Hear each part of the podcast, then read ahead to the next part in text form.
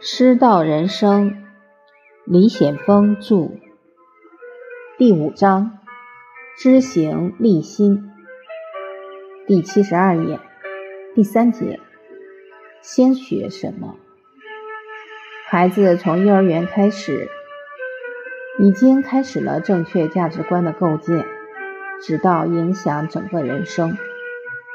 儿时父母的教育、老师的指导，都会在为人处事上体现出来。教育讲先入为主，先入了什么，后来就是什么。该教的没有教，就会不知所措。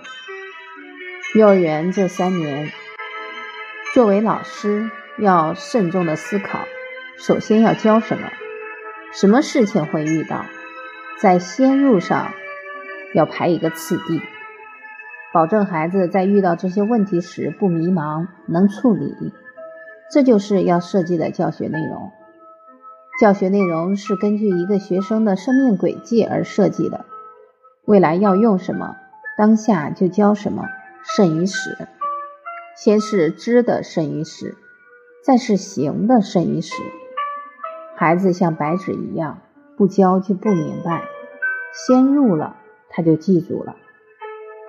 借用毛泽东选集中一段话：如果我们单单抓学生成绩，一点别的工作也不做，能不能达到培养人才的目的？当然不能。我要帮助学生化解生活习惯问题、身体健康问题、同学相处问题、自主学习问题、孝亲尊师问题。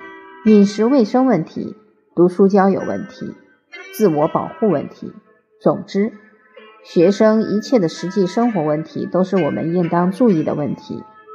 假如我们对这些问题注意了、引导了、及时的支持了学生成长的需要，我们就成了学生真正的老师，学生就会热烈的围绕在我们周围。如果您是个孩子，这样的老师。相信您一定喜欢。人在少年接受教育，在中年贡献于社会，然后安享晚年。少年的教育就是要给中年的奋斗做最充分的准备，需要一个健康的身体，需要一些语文、数学的基础知识，懂得与人沟通和文字，需要学会待人处事等等。教育内容设计。要尊重客观规律，对人生成长负责。凡是学生人生需要的，都是我们应该安排的内容。用四句话概括：待人接物是常事，自然科学长知识，博览历史开见识，敬慕圣贤立胆识。首先要教会待人接物。古人说：“洒扫应对。”进退，从这些开始，学会与父母相处，与老师相处，与同学相处，与社会大众相处。然后自然科学要学，不能做一个门外汉，基本常识都不懂。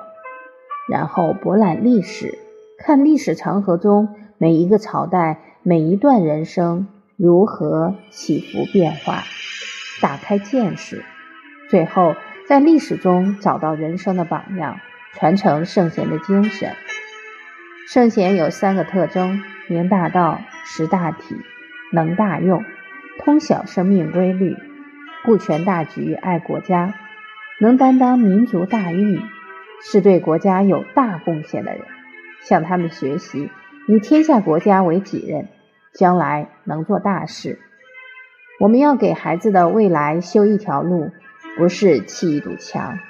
何谓修路？教学内容的设计考虑到未来的指向，支持他们高飞远航。这是基于生命对生命的尊重。在这个问题上，不找借口，不能因循。凡是孩子在未来人生要用到的，都是我们要从小要教的。尤其是正确人文观的建立，对于生命的深刻理解。